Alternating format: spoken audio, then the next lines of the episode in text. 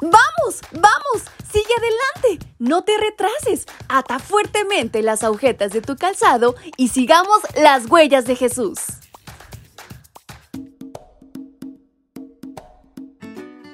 Muy buenos días mis pequeños y grandes, ¿cómo están en esta mañana? Su amiga Fabi les acompaña nuevamente y les da la más cordial bienvenida a este su devocional para menores y adolescentes. Y en este 3 de agosto hay una gran reflexión por escuchar. ¿Quieren saber de qué se trata? Pues vamos, acompáñenme. Y esta lleva por título Benaías.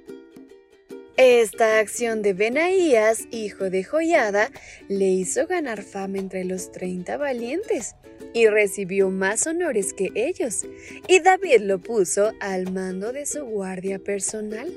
Libro 2 de Samuel capítulo 23, versículos 22 al 23.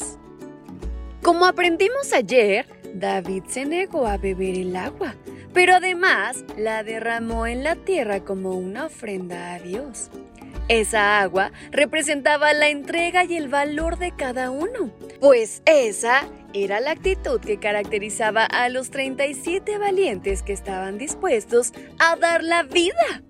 Aunque hoy no estamos en un combate físico, sí estamos en un combate espiritual. ¿Qué mejor que dedicarle la vida a Dios? ¿No lo crees?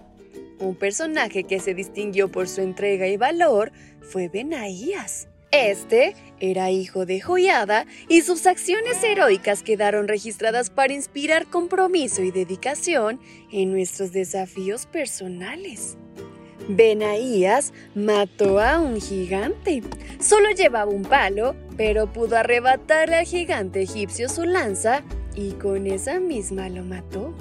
Además, terminó con la vida de dos moabitas y llegó a ser conocido como el Mataleones. Esto último se destaca porque lo hizo entre muchas desventajas. Mató a un león en un lugar oscuro, una cueva y con un clima muy complicado, pues estaba nevando. ¿Ya notaste que sus tres ataques se distinguen por ser a seres superiores a él? Un gigante, dos hijos de un hombre importante de Moab y sobre todo un gran león. Si alguna vez te desanimas o te sientes incapaz de cumplir tus objetivos académicos o deportivos, te invito a leer 2 de Samuel 23, en donde se destacan los hechos heroicos de los llamados valientes de David.